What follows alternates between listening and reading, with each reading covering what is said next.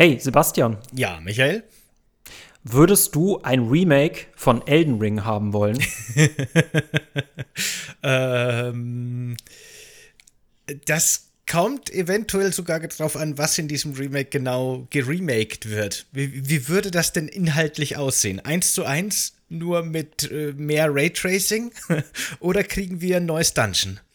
Ja, das sind jetzt schon wieder viel zu viel detaillierte Fragen. dass diese Videospielwelt funktioniert komplett anders. Also du würdest auf jeden Fall einen ziemlich geilen Trailer sehen können mit, mit Grafikvergleichen links und rechts, ne? Wie Elden Ring damals im Frühjahr 2022 ausgesehen hat und wie es jetzt im Winter 2020 aussieht. Und äh, es würde auf jeden Fall dort stehen, ähm, neues Gameplay, ähm, alles verbessert von Grund auf und es würde wahrscheinlich 80 Euro kosten. Wollte ich gerade sagen, das Ganze für 80 Euro. Ja, ich würde mal Tests abwarten, glaube ich. ah, lustig, dass du das erwähnst. Hahaha, weil wie viel Glauben man denen schenken kann. Aber gut. Äh, ja, äh, warum habe ich das gefragt, äh, so provokant? Äh, es geht heute um das Remake zu Last of Us, ähm, das jetzt am Freitag, dem 2. September erschienen ist. Ähm, wer das, ich meine, wer es jetzt zum ersten Mal spielen kann, der ist glücklich, aber wir erinnern uns, äh, The Last of Us, das erste erschien äh, Sommer 2013, hatte ein Remaster im Sommer 2014 und nun acht bis neun Jahre später, Herbst 2022, kommt der Teil 1 nochmal. Yay! Aber bevor wir darüber sprechen, lass uns über Kuchen sprechen, Sebastian machen wir. Man hört schon so eine leichte Tendenz ich, ist in deiner Stimme ja, erkennbar, habe ich das mich, Gefühl. Merkst du mich jetzt auch gerade schon. Oh, oh, oh, oh, ich fahre mal ein bisschen runter. Okay, danke dir. Ähm, ja, genau, Kuchen. Ich habe heute für The Last of Us, ich, hab, ich hatte ehrlich gesagt echt keine Idee, ich auch äh, was ich jetzt auch so, ist ja auch relativ kurzfristig, ja. ne? Jetzt zum Zeitpunkt der Aufnahme ist das Spiel gestern erschienen, morgen geht die Folge schon online. Hier alles bam, wie am Fließband bei uns. Ähm, Deswegen bin ich jetzt einfach mal zum Kuchenhändler meines Vertrauens gegangen, um mich zu inspirieren und habe da im Kühlregal wirklich auf einer relativ leer geräumten Fläche mittlerweile alles drumherum weggekauft, den, die letzte Erdbeerrolle liegen sehen. Und da dachte ich mir, aha, oh, aus Sicht mm. der Erdbeerrolle würde die jetzt sagen, I'm the last of us. Die letzte Erdbeerrolle da draußen kannst du eigentlich auch mal unkreativ sein, selbst wenn du gar keine Ideen hast. Das ist ja furchtbar. ähm, ja, äh, ich habe einen Apfelkuchen. Ich weiß nicht warum, aber ich weiß auch nicht, warum The Last of Us ein Remake bekommen hat. okay, das ist auch nicht schlecht. Deswegen, aber dieser Apfelkuchen ist sehr, sehr lecker. Ähm, ja, ich hatte das jetzt schon im Vorfeld mit hier mit Sebastian besprochen. Das kann, das kann sich jetzt ewig ziehen. Dieses Thema ist dafür, dass es eigentlich nicht. Ah, es, darüber kann man so viel reden, weil was das für die Videospielwelt aussagt, dass dieses Ding namens Last of Us Part 1 existiert, das ist schon wirklich sehr, es ist schon sehr interessant, kann man sagen. Und die eigentliche Frage, um die es hier geht, ist, ist dieses Remake notwendig? Also, und das frage ich vielleicht mal eine vor, unvoreingenommene Person namens Sebastian. ich möchte ganz kurz, bevor wir jetzt wirklich zum Thema kommen, noch erwähnen, falls sich jemand wundert, wir hätten beim letzten Ach, Mal eigentlich Assassin's Creed Brotherhood angekündigt. Das haben wir jetzt noch einmal verschoben. Also jetzt noch mal kurz The Last of Us dazwischen geschoben, weil das war gerade ein Thema, das uns auf den mm Lippen brannte. Mm äh, Assassin's Creed Brotherhood, das ja witzigerweise jetzt noch gar nicht endet, wie es ursprünglich hätte enden sollen, sondern noch einen Monat verlängert wurde, kommt dann nächste Woche und die Woche drauf geht es dann mit Ratchet Clank 2 wieder ganz normal weiter bei uns. So. Oh, Leute, der September, der September ist heiß. Ne? Also es ist kein Herbst, es ist eigentlich so der zweite Sommer. Also, ah. Puh. Ähm, so, wie war jetzt deine Frage gleich nochmal? Ja, ist, ist dieses Remake notwendig? Also, ich habe ja im Vorfeld und während ich das auch jetzt gespielt habe, viel hin und her überlegt und habe mich in die Situation von Fans versetzt und habe mich gefragt, wie würde es mir gehen bei Spielen, die mir wichtig sind und so weiter und so fort. Da werden wir auch noch viel drüber reden. Aber notwendig ist es ziemlich sicher, kann man sagen, nicht gewesen. Würde ich jetzt mal ziemlich klar sagen, meiner Ansicht nach zumindest. Ich schätze mal, das siehst du nicht unähnlich. Ähm, ich bin mal gespannt, wie wir dann am Ende der Folge nochmal darüber denken. Aber meine erste Antwort darauf wäre nein. Aber ich finde es deutlich komplizierter, wie gesagt, dass dieses Ding existiert. Äh, könnte äh, auch eine Apokalypse des Gamings einleiten wenn das nicht jetzt zu hoch gestochen mm. ist. Aber es, es ist schon sehr, sehr interessant, weil ähm, bevor wir gleich noch mal allgemein über Last of Us sprechen, genau, nee, eigentlich das ist der interessante Punkt. Ähm, hätten du und ich schon 2013 über The Last of Us gesprochen, dann hätten wir diesen Podcast jetzt hier noch mal reinpacken können. Denn es hat sich nicht sehr viel geändert. Die Story ist auf jeden Fall gleich geblieben. Was sich so geändert hat, sind, man müsste jetzt mal über Gameplay und Grafik sprechen. Das sind so die einzigen Schrauben, an denen ein bisschen gedreht worden ist. Beziehungsweise an der anderen viel, an der anderen ziemlich wenig. Aber ansonsten sprechen wir eigentlich über ein Spiel von 2013. Es ist nun mal immer noch dieses postapokalyptische Adventure von Naughty Dog, äh, die zuvor ja Uncharted gemacht haben, die zuvor ja Crash Bandicoot gemacht haben. Und damals hieß es 2013 schon, es ist das Citizen Kane der Videospiele. Und auch das war damals schon sehr hochgegriffen, aber wir konnten auch damals sehr leicht auf jeden Fall beeindruckt werden, weil im Adventure-Bereich so ein Story-Gigant bisher noch nicht erschienen ist. Weshalb ich die Aussage trotzdem mit Citizen Kane bis heute immer noch überspitzt finde und auch äh, bezüglich der Wertung, die dieses Remake bekommen hat, auch sehr kritisch bin. Ähm, ja, ja, und hier haben wir es wieder. Wir haben es wieder. Wir dürfen es wieder spielen.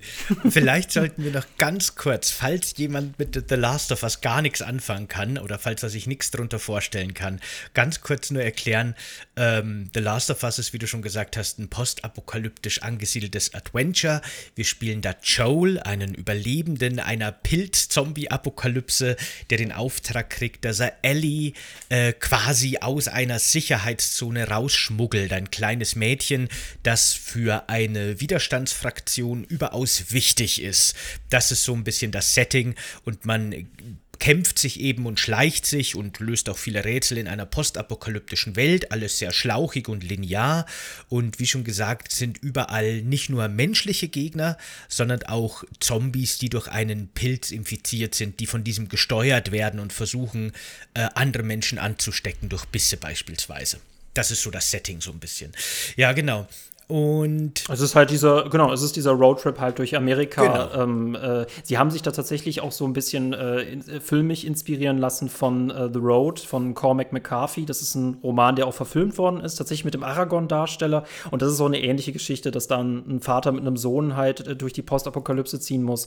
Hier haben wir das halt mit Joel und Ellie, was der Hauptaspekt dieser, dieses Spiels ist und so ein bisschen die ähm, ja, Beziehung zwischen den beiden, denke ich mal, steht hier ganz klar im Fokus. Mhm. Ich glaube, was schon damals beim Original-Release, und das kann man heute ja immer noch sagen, vielleicht so ein bisschen Blender war, weil du eben von viele schreiben, dass es der Citizen Kane der Videospiele ist und so weiter.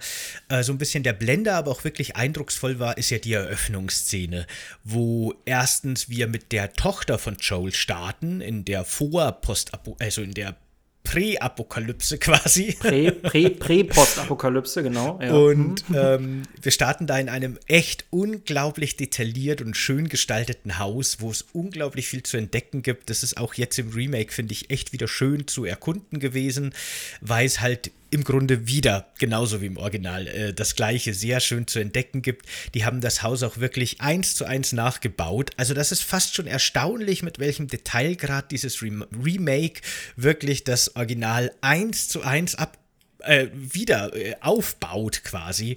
Äh, das ist eigentlich schon fast bewundernswert. Aber ob das immer so gut war, zu dem kommen wir vielleicht noch. Und dann ähm, müssen die auf jeden Fall aus ihrem Haus flüchten, weil Pilzzombies überall. Und am Schluss wird dann auf sehr tragische Art und Weise die Tochter von Joel von einem Soldaten erschossen. Er selbst überlebt und ähm, es ist quasi wirklich eine super emotionale, super krass inszenierte Szene, die, glaube ich, jeden oder jede fast so ziemlich gepackt hat, als man das zum ersten Mal gespielt hat. Und das hat schon so ein bisschen die Stimmung gesetzt und na, das war schon auch damals vor allem erzählerisch ein neues Niveau. Sowas hatten wir in ja, Videospielen ja. noch nicht.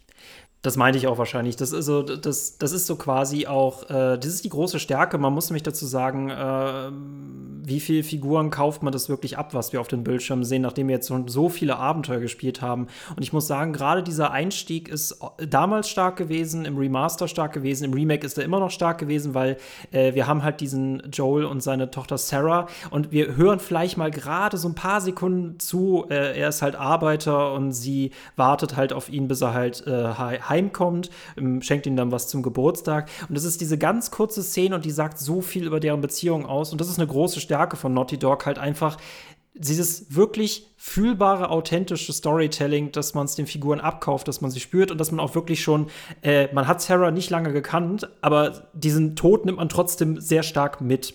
Und das ist wirklich eine sehr, sehr gute äh, Einstiegssequenz. Äh, zumal wir auch ich gar nicht mal so häufig äh, den Beginn einer Postapokalypse sehen, sondern meistens immer so das, was halt später ist. Und was ich hier faszinierend finde, äh, nach dem Einstieg haben wir einen Zeitsprung von 20 Jahren. Also wir sprechen hier nicht von einer frischen Postapokalypse, sondern vielleicht von einer ziemlich lange etablierten. Das noch dazu. Ja, genau, das stimmt. Ähm, ja, es ist jetzt echt schwierig, dieses Spiel so ein bisschen zu besprechen. Ne? Wollen wir vielleicht jetzt noch ein bisschen bei den grundsätzlichen Spielmechaniken ist, bleiben, die sich durch alle drei ist, Versionen des Spiels ziehen, bevor wir das so. Das ist total. Ja, mm, sag du. Das ist, das ist total schwierig. Das ist mir nämlich jetzt auch bei der Strukturierung aufgefallen. Es gibt hier was, was man besprechen kann. Ähm, was ist Last of Us erstmal für ein Spiel? Was ist dann dieses Remake? Wie wird mit diesem Remake umgegangen? Das sind für mich so diese drei Ebenen, die total wichtig für diese Debatte sind. Zuallererst, glaube ich, steigen wir erstmal damit ein. Dieser Titel namens Remake, den finde ich schwierig. Äh, ich würde es eher als Re-Remaster sehen, weil wir von einem Remake eigentlich was anderes gewohnt sind, wenn man sich jetzt zum Beispiel Final Fantasy VII anguckt oder äh, vielleicht hier noch besser passend das Remake von Resident Evil 2 äh, zu eben Resident Evil 2, was, wovon man ja wirklich von einem Remake sprechen kann, weil es einfach komplett ein neues Spiel ist. Und wir haben jetzt stellenweise es nicht mit einem komplett neuen Spiel zu tun, sondern mit einem Spiel, das augenscheinlich grafisch top aussieht. 4K, 60 FPS. Ist der Titel Remake gerechtfertigt, ist die Frage. Ja, das ist jetzt Definitionssache ich würde sagen, technisch gesehen wurde das Spiel, so scheint es zumindest, ich habe auch keine Einblicke in deren Arbeit jetzt, äh, tatsächlich von Grund auf neu gemacht. Zumindest in großen Teilen definitiv. Hm. Da würde ich schon von einem Remake reden, per Definition einfach. Hm, ich, ich glaube, ich glaub, ähm, das hatte mir jemand auch gesagt, Remake kann man tatsächlich schon äh, ab dem Punkt, wo auch schon Assets ausgetauscht werden. Also die Definition eines Remakes beginnt ziemlich früh. Ich glaube, wir sind halt diese ganz krassen Remakes gewohnt. Deswegen, das ist wahrscheinlich so auf einer, nie, auf einer äh, etwas tiefer liegenden Definitionsebene definitiv ein Remake. Es gibt andere Remakes, die sind definitiv remakiger. ähm, Aber da würde ich jetzt fast sagen, zum Beispiel das Resident Evil 2 Remake könnte man auch fast schon wieder als Reimagining bezeichnen und vielleicht schon und, nicht mehr als Remake. Ah Gott, noch ein Begriff. Ich finde es großartig, wenn wir uns hinter diesen, äh, ne, wenn man, wenn, wenn sich dann EntwicklerInnen hinter diesen Begriffen verstecken können. Ähm, was ich bei diesem Remake spannend fand, ähm, und darauf kommen wir gleich mal zu sprechen. Ähm, ich, ich, möchte euch nur eine Sache vorlesen, was ich total spannend fand im PlayStation Store, weil die Frage war, was ist denn jetzt genau das Remake? Das Problem, dieser große Kritikpunkt an diesem Remake ist, dass es ja eigentlich viel zu früh kommt. Dieses Spiel ist gerade mal acht, wenn man vom Remaster ausgeht, neun, wenn man vom Original ausgeht. Es ist nur neun Jahre alt. Und wir sind es ja eher gewohnt, dass Spiele aus den 90ern jetzt remaked werden. Und das Problem ist, wenn dieses Spiel Erfolg hat, dann kann es passieren, dass halt viel, viel früher remaked wird und dass wir viel weniger neue Spiele bekommen oder eher halt Klassiker neu aufgelegt. Ohne jetzt hier äh, dunkle Prophezeiungen aussprechen zu wollen, aber ja. Genau, aber das ist so ein bisschen der Kern des Themas, zu dem wir jetzt gekommen sind. Ne? Im Endeffekt ist nämlich, ich habe nämlich jetzt zur Vorbereitung für diesen Podcast gestern tatsächlich das Original Remaster nochmal gespielt, das dann ein Jahr nach Veröffentlichung des Originals für die PS4 nochmal kam. Und habe dann da die erste Stunde gespielt und habe dann nochmal das Remake gespielt, dass ich so einen direkten Vergleich habe. Und ähm, natürlich merkt man, dass The Last of Us Remaster ähm, aus der frühen PS4-Phase stammt, so rein optisch. Aber mhm. es ist immer noch ein total beeindruckendes Spiel.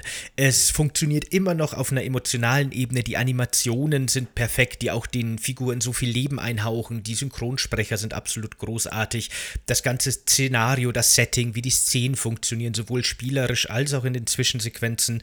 Das ist wirklich ein sehr großartiges und geniales Spiel.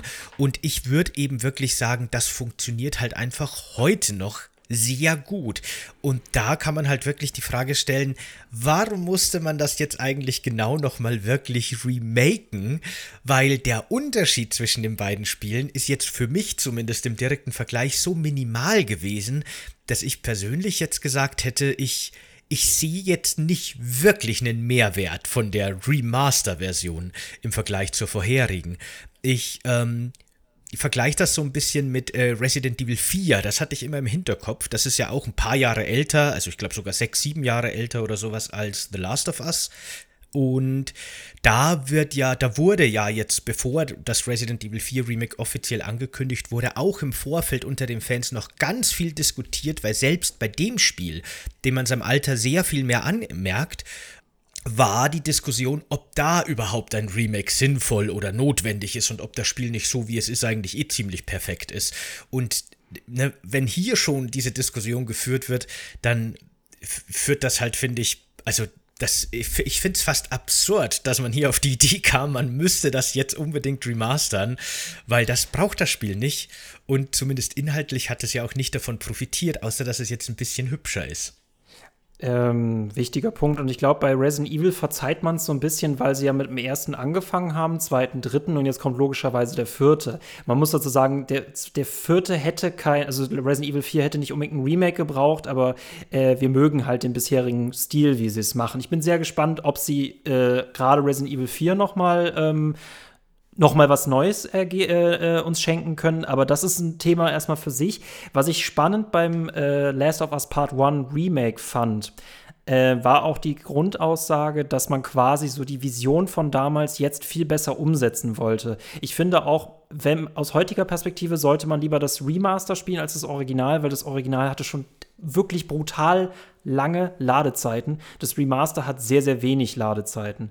Was man beim Remake sagen kann, ist, sie haben ja nicht nur die Grafik hochgedreht, sie haben ja auch äh, die Modelle ausgetauscht. Das merkt man vor allem bei Sarahs Modell äh, und das merkt man bei Joels Modell, das merkt man vor allem auch bei Ellies Modell. Es sieht nicht nur besser in Anführungszeichen aus, sie haben ja die Modelle so ausgetauscht, dass wir quasi jetzt die Ellie aus The Last of Us 2 auch in The Last of Us 1 haben. Das Problem dabei ist aber, das verfälscht für mich die Nostalgie, weil ich halt sehe, dass das, was ich damals cool gefunden habe, jetzt nicht mehr so aussieht. Und das ist auch das, darüber hatten wir auch schon mal gesprochen, was heißt eigentlich ne, remastern, was heißt remaken, was heißt, was macht man mit der Grafik eigentlich? Und es sieht für mich alles auf jeden Fall detaillierter aus. Also der Umgebung kommt das auf jeden Fall zugute. Die Charaktere sehen stellenweise alle so ein bisschen glänzend aus, auf jeden Fall. Ah, es fühlt sich für mich nicht gut an, äh, vor allem bei den Modellen, die ausgetauscht worden sind. Ähm, bei anderen Modellen funktioniert das irgendwie äh, viel, viel besser. Bei Tess oder bei Bill. Ähm, für mich verfälscht es die Nostalgie, muss ich sagen, und das ist dann eher so ein bitterer Nachgeschmack. Und es heißt im PlayStation Store hierzu, dass dieses Remake ist eine vollständige Überarbeitung des ursprünglichen Erlebnisses, das aber originalgetreu nachgebildet wurde. Also keine Ahnung, was in diesem Satz drin steht, aber irgendwie steht überhaupt nichts drin. ich musste auch, als ich das gestern gespielt habe, die ganze Zeit an George Lucas denken, der unbedingt in seine alten Filme noch schnell irgendwie den jungen Anakin Skywalker oh. Schauspieler reinklatschen musste und lauter so Perfekter Sachen. Ne? Vergleich. Der, genau, Perfekter genau Vergleich. daran, weil mm. ich habe mir, ich hab mir wirklich die Frage gestellt, womit haben wir es hier jetzt zu tun? Was spiele ich hier gerade? Ist das jetzt wirklich eine kreative Version der Entwickler und Entwicklerinnen, die sagen, hey, wir müssen jetzt dieses Spiel angleichen an den zweiten Teil, damit die beiden miteinander dieser tolle Epos sind und so weiter und so fort? Oder haben wir es hier mit einer rein kommerziellen Entscheidung zu tun? Und Sony hat gesagt, guck mal, das Jahr ist echt mager, wir haben keine Releases, mach doch mal noch ein Remake. Ein Remake-Remake.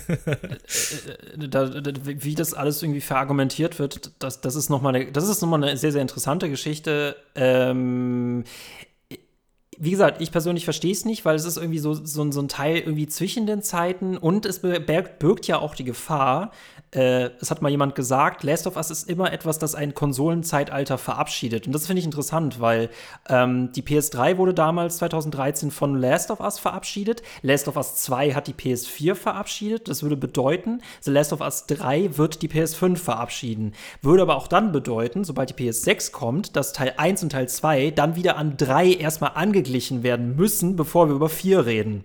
Genau, das habe ich mir auch gedacht. Boah, boah, Dürfen wir Leute, damit jetzt alle, alle acht Jahre oder so rechnen, dass alle The Last of Us äh, immer remastered werden? Wer weiß. Ah, ich, ich, wir sind so am Ende. Ne? Also ich möchte, ich möchte eine Sache, interessante Sache, dann, dann ich möchte noch eine Sache noch ergänzen hierbei. Das finde ich so ultra spannend, weil jetzt im Vorfeld, äh, Juli 2022, auf Twitter äh, einer der Artists von Naughty Dog, der Jonathan Benainos, ich Tut mir leid, wenn ich den Namen falsch ausspreche. Shame on me. Er hat geschrieben, die Leute beschweren sich über das Gameplay, wenn sie ein Video sehen, aber niemand hat den Controller wirklich in der Hand gehabt. Das bezieht sich nur auf die Stelle, als wir nur noch die Trailer gesehen haben. Mhm. Und dann hat er noch geschrieben, nachdem ich beide gespielt habe, gibt es keinen Vergleich zwischen PS3 und PS5 und das Kriechen hätte das Gameplay und den Kampfraum einfach kaputt gemacht, da es ursprünglich auch nicht so aufgebaut war.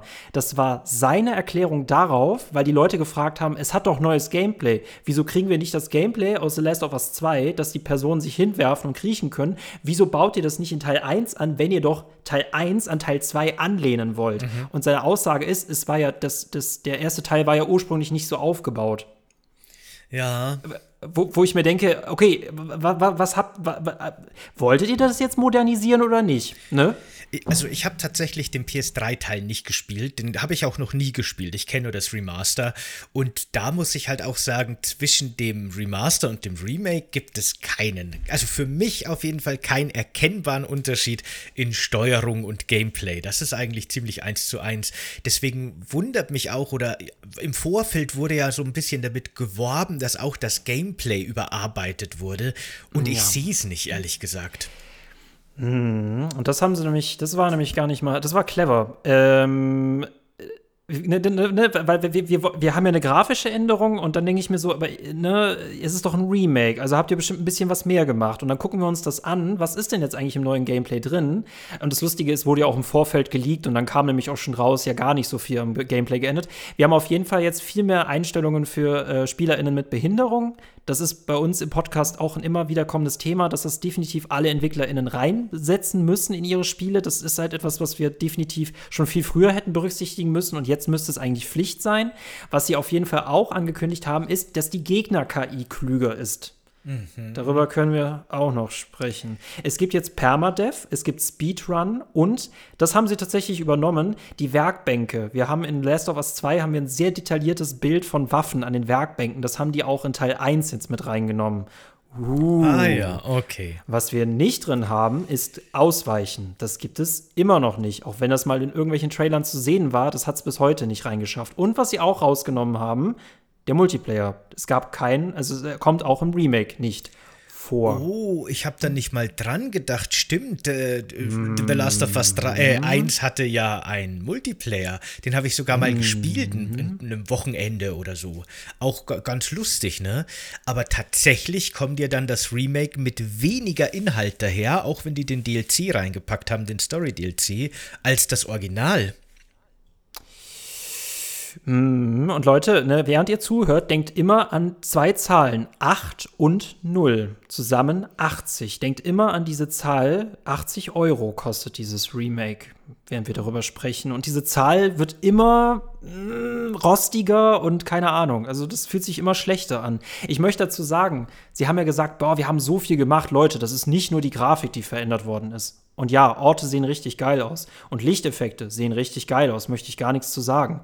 Aber wenn die halt sagen, wir haben so krass äh, angepasst, dann achtet man auch wirklich krass noch drauf und dann fallen einem auch sehr viele Sachen auf. Was ist dir in deinem Gameplay noch aufgefallen, was so ein bisschen nach PS3-Spiel schmeckt? Was nach PS3-Spiel schmeckt. Also ich möchte ja. ganz kurz andersrum mal äh, erzählen. Eine Sache ist mir tatsächlich aufgefallen, wo ich mir dachte, okay, das ist jetzt wirklich besser. Aber das war wirklich nur eine Kleinigkeit, wo ich mir dachte, gut. Fangen wir mit den guten das Sachen ist, an. Ja, okay. Das ist Ausnahme, also das ist äh, anstandslos besser. Und zwar gibt es ganz, ganz am Anfang des Spiels, als man zum ersten Mal in diese postapokalyptische Welt eintaucht, so eine Stelle, da schiebt man so ein Regal in so einer Wohnung auf die Seite, weil dahinter ist ein Geheimgang, damit man aus dieser super krass militärbewachten Stadt ausbrechen kann. Und im Original ist hinter dem Regal ein ganz deutlich erkennbares riesiges Loch in der Wand. Und da habe ich mir schon früher immer gedacht, das ist das denkbar dümmste Versteck für euren tollen Geheimgang, den die, den die Militärleute auf keinen Fall finden dürfen. Und das haben die im Remaster tatsächlich überarbeitet. Da ist das Loch jetzt so klein geworden, dass es von dem Regal vollständig bedeckt wird. das ist eine Stelle, wo ich mir dachte, okay, dafür hat es sich schon fast gelohnt, die 80 Euro. Aber das war jetzt in meinen paar Stunden, die ich jetzt auch nur gespielt habe, weil ich habe dann schon gemerkt, so viel verändert sich scheinbar nicht mehr. Tatsächlich die eine Stelle, wo ich mir unabhängig vom optischen alleine, also die Lichteffekte sind toll, ne, Texturen toll, klar, aber abgesehen davon gedacht habe, okay, das ist besser, definitiv. Chapeau. Ähm, okay, dann nehme ich alles zurück, was ich bisher gesagt habe. Äh, ich finde diese, find diese Szene bis heute interessant und ich habe auch darauf geachtet, weil im Original ist es auch so, dass wenn die dieses Bücherregal wegschieben, um in diesen Untergrund zu kommen, dann kippen ja auch die Bücher und die Flaschen genau, ja. drauf um. Genau, das passiert im Remake auch. Also, ähm, man, man, muss sich bei hier mal sagen, was ist jetzt bitte so neu und beeindruckend, was nicht damals schon beeindruckend war, beziehungsweise was jetzt mittlerweile acht Jahre oder neun Jahre alt ist. Ne? Es ist für mich, und das sage ich einfach, es ist für mich ein PS3-Spiel mit PS5-Grafik. Das muss ich einfach so sagen. Und wir können uns jetzt gerne gegenseitig die Bälle zuspielen, denn ich muss sagen, diese Stealth-Passagen, gerade am Anfang, äh, wo wir uns aus dieser Stadt rausschleichen müssen mit Ellie oder noch eigene Aufträge machen und wir müssen Flaschen werfen, um irgendwelche Gegner abzulenken, das ist jetzt leider nach neun Jahren wirklich mittlerweile echt langweilig. Und das ist auch ein Feature, das ich auch nie in Horizon Zero Dawn verwendet habe, auch wenn man es dort machen konnte. Aber ich denke mir jedes Mal, wir locken keine Gegner mehr mit Flaschen weg. Also entweder stealthen wir durch und töten gar keinen oder wir sind der Rambo. Aber das ist ein Feature, das jetzt mittlerweile einfach total altbacken ist. Ich spiele den Ball wieder zurück zu Sebastian. ja, das stimmt. Also mir ging es tatsächlich, ich, das ist ja ein, ein, Kritikpunkt, den hört man ganz häufig. Den hat man auch schon damals beim Original-Release gehört, dass damals das Gameplay auf viele schon altbacken gewirkt hat. Ja. Ich fand das nie so störend, ehrlich gesagt. Ich meine, ja, der Fokus des Spiels lag schon immer ganz klar auf Inszenierung und Story und das Gameplay war immer so ein bisschen behelfsmäßig. Und so ein bisschen ist das ja auch im Part 2 noch spürbar. Aber es hat mich nie gestört. Es war Gameplay, wo ich mir dachte, ja, cool, passt schon, mache ich mit dem Looten, mit dem ähm, äh, Schubladen durchsuchen und der lustigen Animation, wie Joel dann mit seinen Gummiarmen irgendwie die Schubladen leer räumt mhm. und so. Äh, hatte ich Spaß, das hat für mich gepasst. Deswegen war das für mich nie so ein großer Kritikpunkt. Und auch jetzt im Remaster, wo sich das Ganze halt wieder genauso anfühlt und wo es halt wirklich mittlerweile einfach ein 20 Jahre altes Gameplay ist, das wir hier haben. So ein ganz alter Deckungsschleichshooter. Ähm, das, das merkt man schon, aber auch da stört es mich persönlich nicht. Ich kann damit leben, das ist halt eher so ein bisschen Mittel zum Zweck. Könnte besser sein, aber es, es ist für mich kein Hindernis. Ich, ich muss sagen, es sind für mich so die besten Spiele sind diejenigen, wo ich genau das oder beziehungsweise, wie kann man das genau sagen? Also, wo Story Gameplay ist und Gameplay Story, ne? Das heißt, ich, ich bin, ich bin, ich bin Joel in der Postapokalypse und genau das spiele ich. Und das hat auch The Last of Us immer versucht und ich finde gerade The Last of Us 2 mit diesem Racheplot, äh, es schafft ja wirklich, dass ich nicht nur äh, diesen Avatar steuere, sondern dass ich mich ja quasi auch wie Ellie fühle und einen Rachefeldzug begehe und dass ich mich wie Abby fühle und einen Rachefeldzug begehe. Das hat dieses zweite Spiel, dieser zweite Teil noch viel, viel besser geschafft, dass ich definitiv diese Emotionen hatte. Ähm, das Problem ist, wenn man dann noch mal dieses PS3 spielt, das finde ich ja so faszinierend, weil wir ja mittlerweile dank Naughty Dog es zum dritten Mal spielen dürfen, äh, fällt einem diese Struktur schon krass auf, dass beispielsweise ja auch immer die Gegnergruppen fast in einem richtigen, also in einem, immer im selben Abstand aufeinander folgen. Wir kämpfen gegen Infizierte, dann kämpfen wir gegen Klicker, das sind diese Viecher, die uns instant töten können, aber blind sind und auch nur aufs Gehör achten.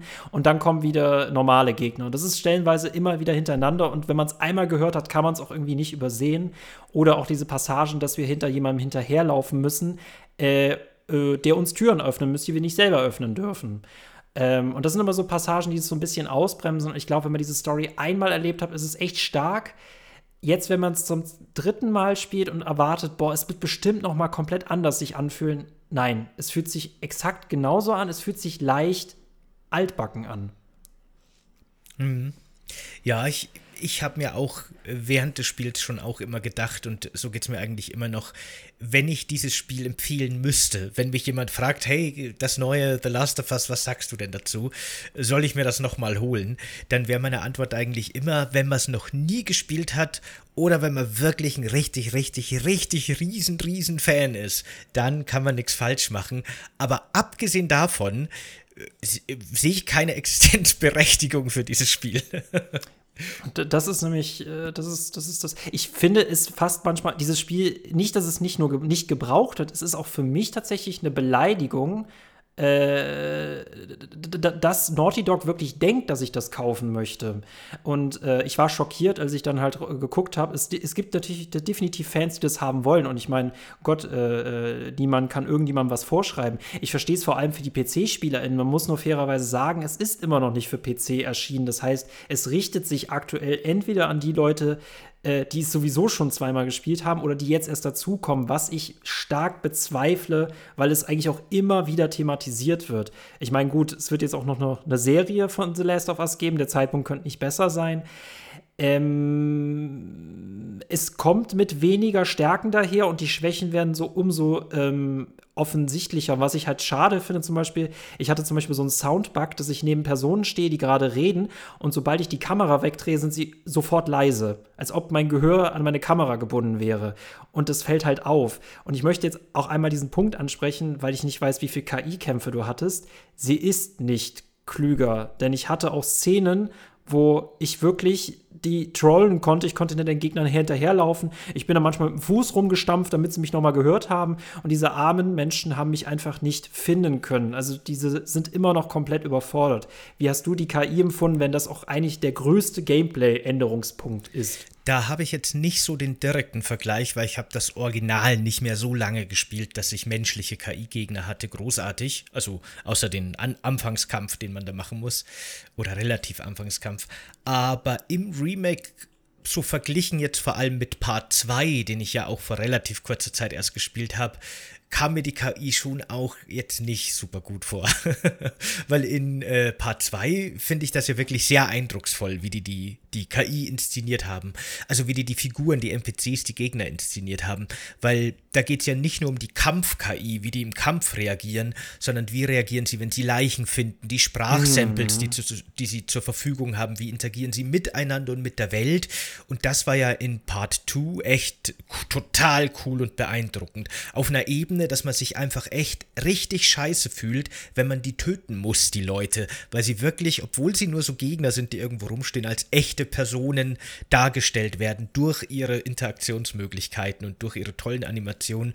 Und das hatte jetzt Part 1 also irgendwie nicht wirklich. Aber das, das meine ich, ne? Das, wir hatten jetzt eben dieses, diesen Kommentar des Entwicklers, der meinte, nein, wir bauen das neue Gameplay nicht an, weil es auch nicht damals so gedacht war, wo ich mir denke, ich, du willst, dass ich 80 Euro dafür ausgehe. Auch wenn er selber sagt, dass er als Entwickler natürlich in, also Entwickler keinerlei Einfluss auf den Preis hat, das verstehe ich alles schon, nur ähm, es ist halt immer noch die PS3-Basis, ne? Und ich hatte auch zum Beispiel, und das war so einer der schlimmsten Punkte damals auch schon im Original, wenn wir ja zum Beispiel einen Begleiter oder eine Begleiterin haben, dass die ja nicht vor die anderen Gegner laufen darf, weil das ja sonst eigentlich ein Alarm Zustand auslösen würde. Und das war so der schlimmste Punkt, wo die Immersion gebrochen ist. Und ich dachte mir, was macht ihr jetzt eigentlich im Remake? Was mir aufgefallen ist, deren Routen sind noch viel, viel strenger und die dürfen auch nur in bestimmte Punkte gehen. Was du aber trotzdem schaffst, ist, dass dein Begleiter, deine Begleiterin vor die Gegner läuft und die Gegner nicht alarmiert werden. Quasi einfach nur ins Leere starren und nichts sagen. Und das ist schon peinlich. Also es muss für 80 Euro, muss es mir was bieten, weißt du? Und es kann nicht sein, es ist das PS3-Spiel, aber es sieht halt hübscher aus. Punkt. Mhm. Das ist halt natürlich immer eine persönliche Frage, wie viel einem sowas wert ist. Das ist immer schwierig, dass man da ein objektives Preisschild dranhängt. Erstens weiß ich nicht, wie viel Aufwand tatsächlich in dieses Remaster geflossen ist. Vielleicht war es ja auch vom Aufwand her eine vollständige Spielentwicklung, auch wenn man halt dann so Sachen wie Map-Layouts und so weiter also Map-Designer, Designerin musste man jetzt nicht nochmal anstellen und andere Sachen, okay, aber wer weiß. Und dann gibt es natürlich eben nochmal dieses persönliche Gefühl von, ist es mir das wert? Ich habe da eben viel drüber nachgedacht, wie ich das empfinden würde, weil ich meine, ich finde The Last of Us 1 und 2 total beeindruckende Spiele. Der zweite gefällt mir noch besser als der erste. Die haben mich damals eben zu seiner Zeit äh, der erste und dann jetzt vor kurzem, vor relativ kurzer Zeit der zweite, echt jeweils für sich ziemlich umgehauen. Gerade der zweite macht das eben, wie wir schon gesagt haben, so perfekt, dass man hm. wirklich emotional da äh, drin steckt und sich echt nicht gut dabei fühlt, das Spiel zu spielen. Aber das ist ja gerade die Kunst an dem Ganzen. Das ist ja gerade das Coole. Naja, und aber ich bin jetzt kein Riesenfan, würde ich sagen. Ich bin jetzt nicht jemand, der äh, The Last of Us, der, der Joel-Poster mit nacktem Oberkörper über seinem Bett hängen hat oder mm. sowas. ich ich meine, no, no King Shame hier, aber äh, bin ich halt nicht. Und ähm, ich habe mir gedacht, okay, wie wäre das für mich gewesen, wenn 2015, weil dann wären wir von Abstand her ungefähr gleich, ein Resident Evil 4 Remake angekündigt worden wäre, weil davon bin ich jetzt wirklich Fan. Und Capcom hätte gesagt, hier komm, wir machen exakt dasselbe Spiel, bis auf den letzten Krümel, der irgendwo in der Hütte in der Ecke liegt, genau gleich, nur noch mal in neuer und schöner in PlayStation 4 Grafik halt dann damals oder ja, ich glaube schon. Ähm, und ich glaube, in der Situation hätte ich auch gesagt, ey komm, yeah, her damit. 80 Euro auf den Tisch, mir doch wurscht. Ich will einfach nur genau dasselbe Spiel nochmal in ein bisschen schöner haben. Bin ich total cool damit. Insofern kann ich das, glaube ich, verstehen, wenn man da einfach als Fan dann sitzt und sich denkt, yeah, guck mal, die Wasserreflexion. Hier war ich schon hundertmal und jetzt ist es hübscher als früher immer. Total geil. Dafür habe ich totales Verständnis. Aber wie ich schon gesagt habe, ne, außerhalb von dieser krassen Fan-Community und von neuen Spielern, da wird es halt dann eben schwierig, ja. ja. Ja, wobei, wir leben ja doch in Zeiten, wo wir beispielsweise man, also eine, eine Zeit lang äh, kostenlos eine PS5-Upgrade bekommen haben zu PS4-Spielen, das wir gekauft haben. Ich glaube, wir sind auch, was Grafik angeht, sind wir mittlerweile auch deutlich kritischer, wobei ich dir recht gebe. Ähm, ich habe ja ein Video dazu gemacht und die, es war auch die Reaktion, ich habe einen Artikel dazu geschrieben, ich habe ein Video dazu gemacht, die Reaktion war auch manchmal so von den Hardcore-Fans, ähm, ja, kaufe ich, wo ich mir dann denke, dann hätte Naughty Dog das Ganze auch auf 100 Euro trimmen können oder auf 120. Also ich hätte mal gerne gern gewusst, ab wo dieses, äh, dieses Unreflektierte bricht. Weil das Problem ist ja nicht nur, ja, ich bin Fan davon, sondern wenn das halt Erfolg hat, dann kann das auch Politik werden, dann können das auch andere EntwicklerInnen machen. Und es ist stellenweise ja so, dass wir jetzt beispielsweise nächstes Jahr Dead Space bekommen. Also stimmt es, stimmt es sogar so ein bisschen, dass wir jetzt in den 2020ern so ein bisschen anfangen, alles aus den 10ern nachzuholen. Frage, werden wir dann in den 30ern alles aus den 20ern nachholen? Ich werde Cyberpunk nicht nochmal spielen, selbst wenn es dann 30 äh, erscheint. äh, und ich finde es auch spannend, weil die Leute auch zum Beispiel gesagt haben, äh, ja, unbedingt den ersten remaken, weil der zweite war so furchtbar. Ähm, diese Last of Us Community ist wirklich interessant, da kann man natürlich auch nicht pauschalisieren, aber ich glaube, der erste war halt einfach so ein bisschen handsamer, der war so ein bisschen, der war so ein bisschen angenehmer, das hatte so, so ein Hollywood Blockbuster-Story. Und der zweite war wirklich sehr, sehr unangenehm und das hat den Leuten, glaube ich, auch einfach nicht gepasst, wo ich mir denke, das war aber definitiv eine gute Weiterentwicklung dieser Reihe. Äh, also lieber gebt ihr mir noch mal den ersten Remake, aber der zweite, nee, der war furchtbar. ja, aber jetzt mal, weißt ich, es ist halt immer schwierig zwischen dem, was vielleicht objektiv das Richtige wäre und dem, was man emotional gerne hätte, zu trennen. Weil ich habe mir auch so die Frage gestellt, was wäre denn, weil du das jetzt ja alles sehr kritisch betrachtest, äh, was wäre denn, wenn jetzt zum Beispiel Ubisoft sagt, hey, wir schalten zwar jetzt die Assassin's Creed Server ab, aber der Assassin's Creed Brotherhood Multiplayer, den bringen wir nochmal remastered in der Standalone Edition raus. Ähm, genau das gleiche Spiel Kostet genau das gleiche, nur der Multiplayer kostet 80 Euro. Würdest du nicht auch sagen, so, ah, irgendwie schon ne, uh, interessant? Das ist, oh, das ist, das ist eine echt gemeine Frage. Äh, ähm, ich glaube, das kann man gar nicht miteinander vergleichen. Also ja, du hast gerade geschafft, dass du etwas findest, wofür ich wahrscheinlich bereit wäre, Geld auszugeben. Wobei ich aber da auch wieder denke, 80 Euro dafür. Kannst ja warten, kann bis es im Sale ist. ja, das war auch tatsächlich ein Argument von vielen, wo ich mir überdenke, ähm, ja, aber nein, weil das kann ja nicht die Lösung, also das macht dieses Spiel ja immer noch nicht rechtfertigungswert. Ähm, was ich spannend finde an der Stelle, die Bewertungen in Deutschland sind auch zum Beispiel alle ziemlich gut zu diesem Remake. Äh, GamePro 90 Punkte, 4 Players 91 Punkte, PC Games hat sogar wieder ganze 100 vergeben. Mhm. Ironischerweise, der Metacritic-Wert ist unter dem Original, was ich cool finde. Weil ich auch nicht finde, dass es halt besser ist als der erste. Weil, wie du schon sagtest, er hat weniger Inhalt und so richtig krass toppen tut er ihn ja gar nicht. Ja, man muss das ja auch aus der Zeit sehen, in der die erschienen sind. Ne? Damals richtig. zum Original-Release war das unglaublich revolutionär, was wir da gesehen haben. Und heute ist es immer noch gut, würde ich sagen, aber bewegt sich eher im Standardbereich, wenn es um so narrative Actionspiele geht das kann man halt nicht gleichsetzen, natürlich.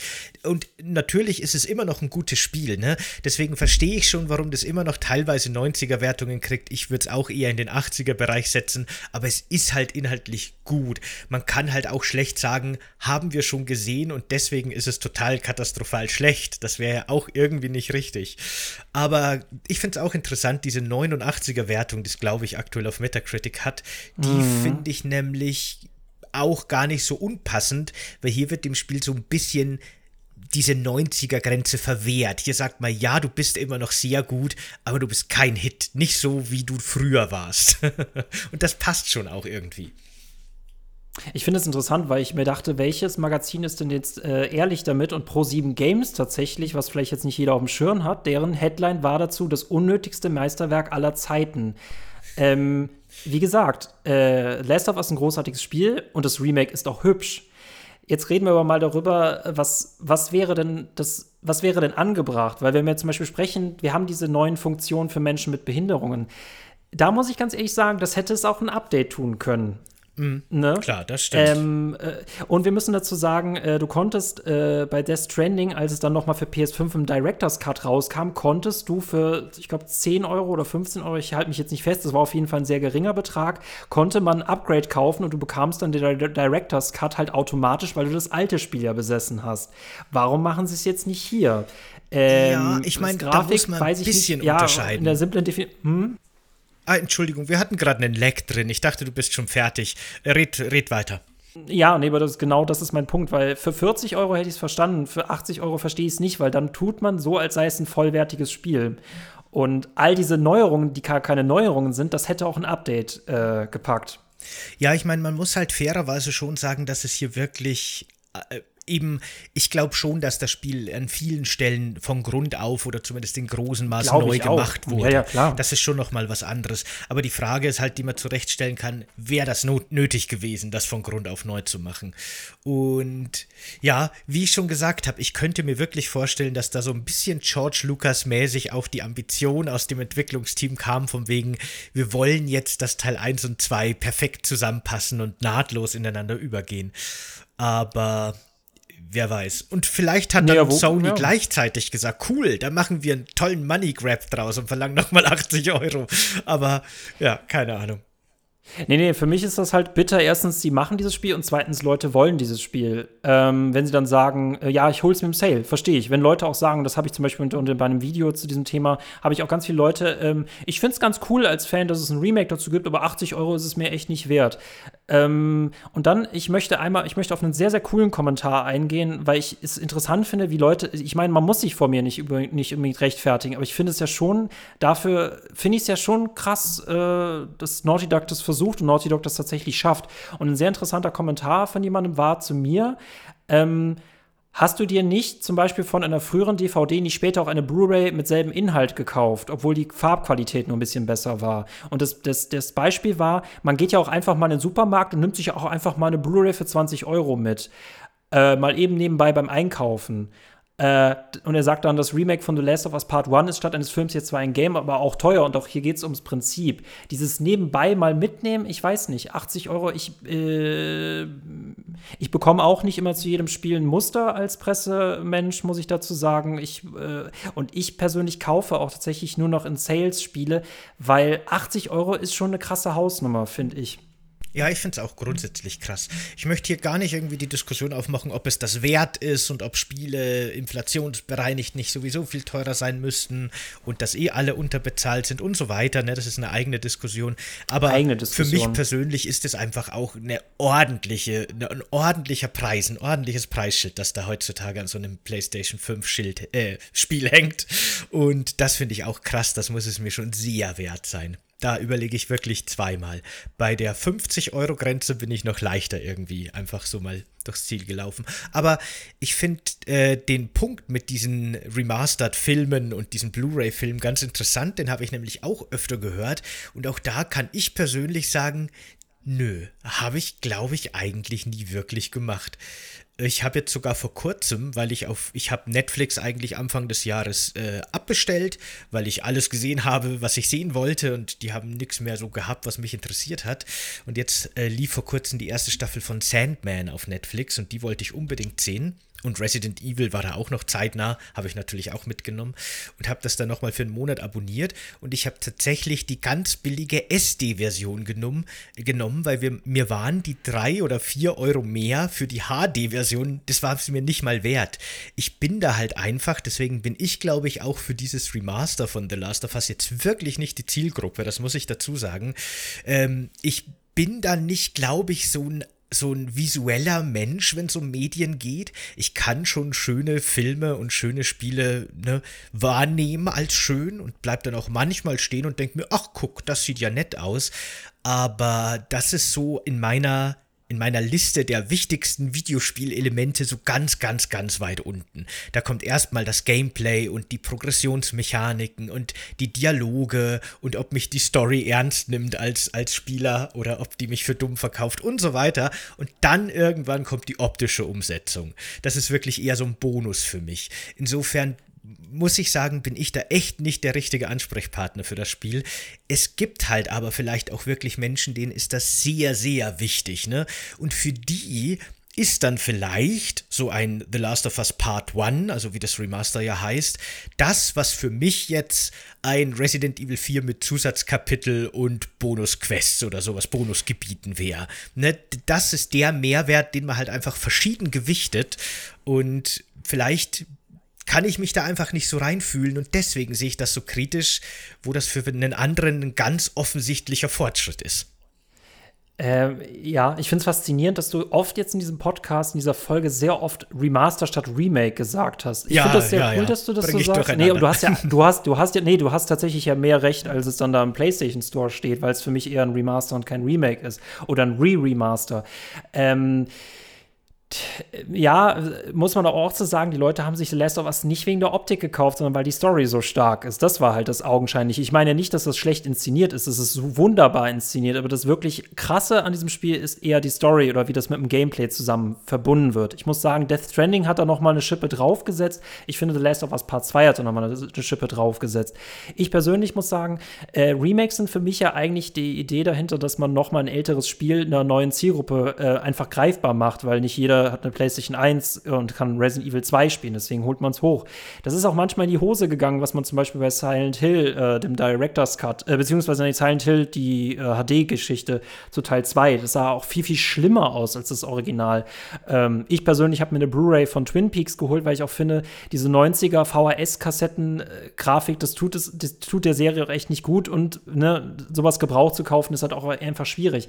Aber hier muss man sagen, ist es wirklich so weit, dass, dass dieses Remaster zu The Last of Us, was wir tatsächlich über PlayStation Plus Premium ähm, das ist ja auch in dieser PS Plus Collection ist ja mit drin und da müssten wir theoretisch kein Geld für ausgeben, außer diese 8,99 Euro im Monat. Ist das jetzt wirklich schon so uralt, dass wir dann ein Remake brauchen, weil diese Modelle ja offenbar so hässlich sind?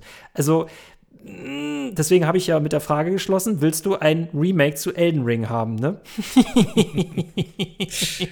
ähm, ja, nee, und deswegen, ähm, andere Leute argumentieren da, äh, es soll ja ein Multiplayer kommen, es soll auch das Last of Us 3 geben, äh, ja, und das ist ja wahrscheinlich ganz gut dafür, dass sie jetzt noch mal Geld machen können.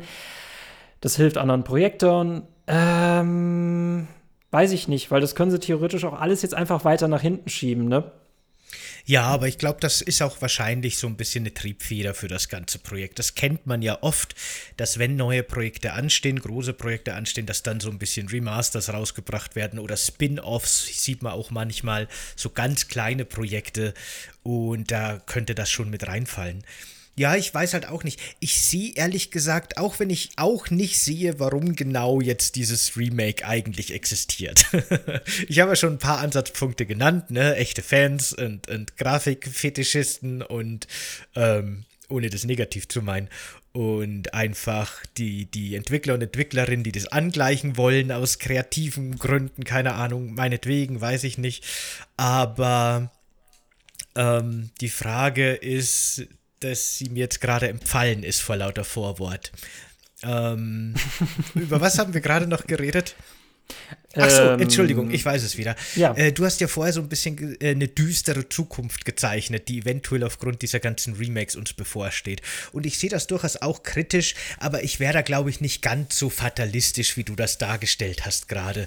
Weil es gab schon immer diese großen Zeitalter, wo gewisse Genre oder gewisse Arten von Spiele aussterben und jedes Mal wieder, egal ob rundenbasierende Spiele oder ob Singleplayer-Spiele, storygetriebene Spiele, ähm, oder einfach so fertige Spiele ohne großartig DLC und Add-on-Käufe. Immer wenn was totgeschrieben wird, kommt plötzlich irgendein Entwickler und sagt, oh, guck mal, hier haben wir übrigens genau das, was ihr totgeschrieben habt und jetzt ist das erfolgreichste Spiel im ganzen Universum und dann wird plötzlich wieder eine ganz neue Ära eingeläutet aus diesem totgeglaubten Genre. Und so glaube ich auch, dass das mit äh, mit einer Zukunft, in der alles geremaked und remastert wird und alle zwei Jahre nochmal neu kommt, auch da wird es natürlich weiterhin nicht nur in der Indie-Szene, sondern auch im großen Bereich immer diese, diese äh, Unternehmen geben, die sagen, wir machen jetzt genau das Gegenteil. Wir machen genau gegen den Trend, weil dadurch quasi finden wir dann unsere Nische, die eben von den anderen nicht mehr bedient wird. Deswegen glaube ich, dass es da auch weiterhin immer noch Vielfalt und Raum für Innovation gibt und das nicht alles immer nur noch aus, aus Remakes und Remasters besteht, auch wenn das vielleicht in den nächsten Jahren wirklich zunehmen wird. Ich meine, Dystopien sind ja auch äh, überspitzte Szenarien, aber sie helfen halt äh, deutlich zu machen, was halt Tendenzen sind, wenn man das nämlich jetzt gerade noch nicht so richtig realisiert. Und was ich halt spannend finde, äh, wir hatten Star Wars Battlefront 2 2018 müsste es gewesen sein. Das war halt diese Lootboxen-Geschichte und da gab es einen riesen Aufschrei. Und äh, diese Lootboxen, sie existieren immer noch, aber sie wurden in vielen Spielen auch immer weiter in den Hintergrund geschoben, weil es da eben diesen Aufschrei gegeben hat. Ähm, Assassin's Creed war die gleiche Geschichte mit Syndicate, dass man da, dass, dass Ubisoft halt von seiner Formel abweichen musste und jetzt eben eine neue gefunden hat. Ich finde, man kann als Spieler, Spielerin ja tatsächlich Einfluss darauf nehmen. Und das ist, ne, wenn man das jetzt mit Telltale vergleicht, äh, wenn man hier jetzt eine Entscheidung treffen müsste, das hat schon Auswirkungen und Konsequenzen, wie man auf dieses Remake reagiert. Und ich finde auch, wenn man da kritischer drauf reagiert, dann verhindert man es, glaube ich, stärker, dass diese Remakes kommen. Und wenn man das jetzt denen halt wirklich abkauft, damit leitet man dann eine andere Zukunft ein. Ich will nicht sagen, dass Indie-EntwicklerInnen immer noch einen geilen Job machen. Ich sage auch nicht, dass alle Entwickler das sind, in, das sind. Ich bin schockiert, dass es Naughty Dog, Naughty Dog tatsächlich ist, weil man es von dem irgendwie noch, gut, es gab auch Crunch Times während Last of Us 2, aber ich hätte es von ihnen noch gerade am wenigsten erwartet. Ähm, das finde ich ja gerade auch noch das Erschreckende daran. Also Ubisoft hätte ich es verstanden und da wäre vielleicht keiner so sauer gewesen. Hätte man Ubisoft gesagt, man, komm mir nicht mit deinen, komm mir nicht mit deinen Spielen, mach was anderes. Aber ich glaube, gerade weil Last of Us so ein Good Boy, Good Guy ist, ist das auch noch mal die können es machen, sie hätten es auch für 100 Euro machen können. Ich, ich hätte es gern gesehen, sie hätten es für 100 Euro mal rausbringen müssen, was dann passiert wäre. das kommt dann mit der PS6 wahrscheinlich noch, die nächste Preis. Ja, Le Leute, ne, entscheidet euch. Ich erinnert euch an meine Worte. Das war jetzt vielleicht ein bisschen dystopisch, aber ich meine das tatsächlich ernst, um darauf hinzuweisen, dass das nicht die Zukunft sein sollte. Weil, ähm, keine Ahnung, wann The Last of Us 3 kommt und ihr könnt davon ausgehen, dass wie, dass die Stimmen erhört worden sind und dann erstmal Teil 1 und Teil 2 an 3 angeglichen werden, bevor sie an 4 arbeiten. Ne? Bestimmt. Das wird bestimmt so kommen. Aber man muss ja auch ganz ehrlich sagen, aktuell ist es ja eine, eine wahnsinnig aufregende Zeit, in der super viel passiert, Videospiel, vermarktungstechnisch ja. und veröffentlichungstechnisch, während Sony wirklich noch so die traditionelle Veröffentlichungsschiene ganz hardcore irgendwie fährt um, ähm, hat ja Microsoft mit dem Game Pass wirklich so einen, so einen Game Changer so ein bisschen auf den Markt gebracht. Und Nintendo macht irgendwie auch so ein bisschen ihr eigenes Ding. Die machen halt immer so ihr eigenes Ding. Und es gibt halt aktuell wirklich sehr viele verschiedene Möglichkeiten, die sich in Zukunft durchsetzen könnten im Vergleich zu anderen äh, äh, Strukturen. Und wer weiß, wie sich das alles entwickelt. Insofern ist, ich meine, scheinbar, ich kenne ehrlich gesagt keine Zahlen, nur wenn ich mir das mediale Echo so ansehe, scheint jetzt das Remaster von The Last of Remake. Us, das Remake von The Last of Us. Das ist so geil. Du hast so viel mehr Recht, das ist so gut. Aber sorry. Ja? Also ich sage einfach The Last of Us Part 1. Äh, genau. Dürfte anscheinend kein totaler Flop sein. Es wird sich schon verkauft Nein, haben. Ist es nicht. Ja, genau aber wird vielleicht trotzdem so ein Game Pass-Modell langfristig doch das lukrativere sein und dann hat sich das alles von allein erledigt. Das sind halt noch so Fragen, die werden wir erst in den nächsten Jahren dann sicher beantwortet sehen. Ich, ich, ich, bin, ich bin gespannt auf die nächsten Jahre, weil wir uns ja so eine kleine Götterdämmerung bevorsteht, ne, mit Microsoft und Bethesda und ähm, Amazon, die jetzt ja angeblich äh, mm. äh, EA übernehmen genau. wollen. Also alle sind sich so gegenseitig am Einkaufen und transformen sich alle zu Superrobotern zusammen und dann kämpfen sie aufeinander. Äh, ich äh, bin da sehr gespannt, was dabei rauskommt. Game Pass ist auch einfach von so von der Gewohnheit her, finde ich, ist es irgendwie auch das langfristig klügere Modell, weil wir auch einfach mal Spiele reinspielen wollen, anstatt uns immer neue zu kaufen. Ja. 80 Euro. Aber ähm, ich bin gespannt, was Sony da macht. Äh, ja, jetzt gehen sie voll auf die Nostalgie-Schiene. Ähm, cleverer Spielzug, würde ich auf der anderen Seite genauso machen. Äh, und ich bin, sie können froh sein, dass das Echo nicht deutlich negativer ist. Und ähm, wenn wir wirklich 2022 lieber ein altes Spiel kaufen mit hübscherer Grafik, äh, anstatt ein neues zu wollen,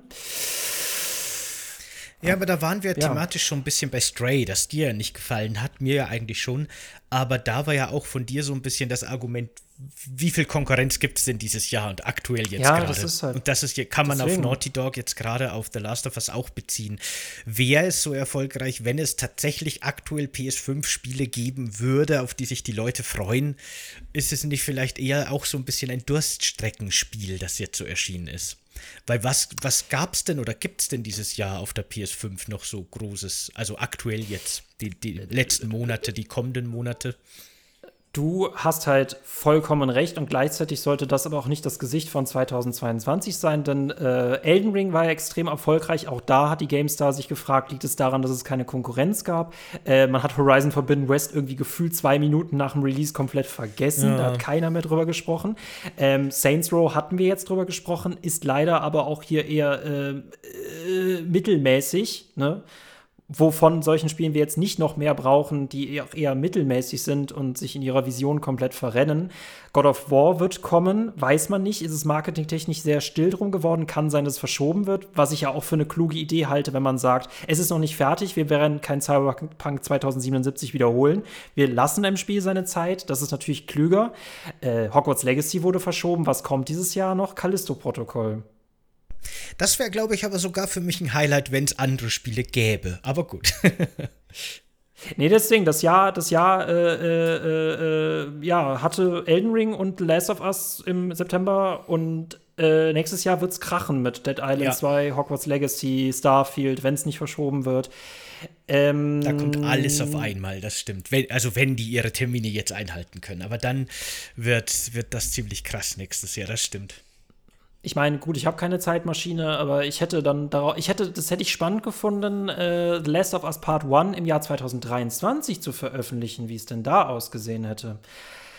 Ja, aber ja. Äh, deswegen habe ich ja anfangs auch gemeint, ob das Spiel nicht vielleicht auch einfach nur so ein bisschen als Lückenfüller auch konzipiert war und jetzt erscheinen sollte, damit es nicht ganz so brach aussieht auf der PlayStation. Wenn es in einem Game Pass drin gewesen wäre, hätte niemand und vor allem ich nicht irgendwas dazu gesagt, das dass da diese Zahl hintersteht. Das ist das, was mich daran wirklich, wirklich, wirklich wütend macht. Aber der Game Pass ist sowieso aber ein super spannendes Konzept, finde ich. Da müsste man fast auch eine eigene Folge dazu machen, weil es, ich könnte mir zumindest gut vorstellen, es würde Sinn machen, dass auch die Spieleentwicklung aktuell bei Microsoft sich sehr stark mehr an das Konzept Game Pass annähert. Und da machen eigentlich viele viel kleinere Spiele super viel Sinn. Viel mehr, als das eigentlich für so Festpreis-Vollpreisspiele der Fall ist. Weil hier kann man ja, hat man wirklich das Buffet und will alles mal probieren und ist vielleicht auch froh, wenn ein gutes Spiel nur fünf Stunden dauert und nicht immer gleich alles diese epische 80 Stunden sein müssen. Und wegen dem fehlenden Preisschild beschwert sich dann wahrscheinlich auch keiner drüber. Das könnte ganz viel verändern, wie Spiele gemacht werden von, von der Grundstruktur her. Aber das ist ein ganz, ganz, ganz anderes Thema. Aber ich sehe auf jeden Fall sehr viel Potenzial für eine Folge, die sich genau damit äh, beschäftigt. Man muss dazu sagen, ich bin mit Sony aufgewachsen und habe mir mittlerweile auch eine Xbox äh, gekauft. Ich würde nicht sagen, dass ich jetzt mittlerweile schon der Darth Vader bin, der komplett auf Xbox-Seite steht, aber ich bin auf jeden Fall zwischen den Parteien hin und her gerissen. Und von der Philosophie her bin ich, glaube ich, mittlerweile langsam ein Xboxer. Also die Transformation ist noch nicht abgeschlossen. Aber äh, ich distanziere mich auch immer weiter von äh, Sony, weil, mhm. wie du schon sagtest, was haben wir denn für die PS5 eigentlich bekommen, wenn überhaupt alle schon eine haben, was auch nicht der Fall ist. Also es ist, ähm, es sind spannende Zeiten, liegen hinter uns, wir sind in spannenden Zeiten und es kommen noch spannende Zeiten auf uns zu. Auf jeden Fall. Ich meine, emotional werde ich auch wahrscheinlich immer Nintendo-Fan bleiben, aber so vom Konzept her und auch wenn ich so mein persönliches Spielverhalten mir anschaue, dann hat sich bei mir auch der Game Pass ganz schön durchgesetzt. Das muss ich auch auf jeden Fall sagen. Naja, ähm, nein. Leute, gönnt euch Last of Us Part 1 oder wartet auf einen Sale. Wartet auf einen Sale. Ähm, Naughty Dog, gönnt dir Last of Us Part 1. Mhm. Ähm, und ich bin sehr gespannt auf äh, Last of Us. Nee, beziehungsweise ich bin dann sehr gespannt darauf, Last of Us Part 1 im Jahr 2000. Sagen wir mal 28 oder 24. Ich gucke es mir in ein paar Jahren nochmal an, wenn ich das Re-Remake spielen kann. Hm. Schauen wir so. mal. So. Nee, okay. Aber, Leute, lasst uns dieses komische Spiel äh, wieder in seine Schublade packen. Ähm beim nächsten Mal gehen wir wieder nach Plan vor, oder, Sebastian? Genau, beim nächsten Mal steht jetzt Assassin's Creed Brotherhood auf dem Plan, das wir eben heute schon besprechen wollten. Einer der letzten Termine, in denen wir das Spiel spielen konnten, haben wir genutzt. Eigentlich sollte es tatsächlich der letzte, letzte gewesen sein, war jetzt mhm. doch nicht der Fall, aber das hört ihr dann nächste Woche genauer. Und dann geht's mit Ratchet Clank 2 endlich weiter. Das jetzt schon dreimal verschoben wurde. Ich glaube, diese Folge wurde schon so oft verschoben, dass es wahrscheinlich so einen kleinen Hype darum gibt, was endlich in dieser Ratchet Clank 2 Folge passiert. Das stimmt. Weißt du? Boah, die ist, die, ist, die ist richtig gut. Und die ist richtig gut ohne Remake, ne? Ja, ich wollte ich wollt nee. auch gerade einen Witz machen. Verdammt, jetzt bist du mir zuvor gekommen. Ich wollte gerade sagen. Remake-Witze habe ich alle gespeichert genau. heute. Sorry. Ich wollte gerade sagen, und danach bringen wir dann das Remaster von Fallout 2 nochmal. Von unserem Fallout 2 äh, äh, Podcast. Leute, schreibt mir immer gerne in die Kommentare, ob ihr von der äh, von CCG Folge 1, Fallout 2, ob ihr davon mal ein Remake haben wollt. Kostet aber 80 Euro. Kostet 80 Euro, muss man dazu sagen. Aber wie würde diese Folge für euch aussehen, wenn wir sie remaken? Und äh, äh, hättet ihr da Bock drauf? Beziehungsweise welche Folge würdet ihr unbedingt mal remaken wollen? Keine Ahnung. Ähm, es hat mir sehr viel Spaß gemacht. Ich glaube, es ist für mich so eines der schwierigsten Themen gewesen. Ich sage aber auch schon, das nächste äh, Thema wird auch schwierig. Dieses Jahr will mich. ah. Sebastian, vielen Dank. Ja, hat mir auch Spaß gemacht. Wo kann man diesen äh, Podcast, der noch nicht remaked wird, äh, denn hören? Diesen noch unplugged und, und unremastered Podcast könnt ihr erstens auf YouTube gucken. Coffee, Cake and Games heißt da der Kanal. Dort würden wir uns sehr über ein Abo und ein Like freuen. Und ihr könnt uns da auch sehr gerne in die Kommentare schreiben, was ihr von dieser Folge haltet, von unseren Meinungen zu The Last of Us Part 1 und ob ihr vielleicht das Spiel gekauft habt, ob ihr es vielleicht gut findet oder auch nicht. Äh, was sagt ihr zu dem Preis? Was sagt ihr zu dem Spiel an sich? Hat es sich für euch gelohnt, dass dieses Spiel aufgewertet wurde? Schreibt uns das gerne in die Kommentare, würde uns sehr interessieren. Hört ihr das hier jetzt über über die Podcast-App eures Vertrauens, dann könnt ihr auch da gerne eine positive Wertung da lassen. Auch da könnt ihr uns eine, eine schriftliche Wertung da lassen, wenn ihr wollt. Und ja, das war's, glaube ich. Vielen Dank fürs Dabeisein und bis Vielen zum Dank, nächsten Leute. Mal. Ciao. Ciao.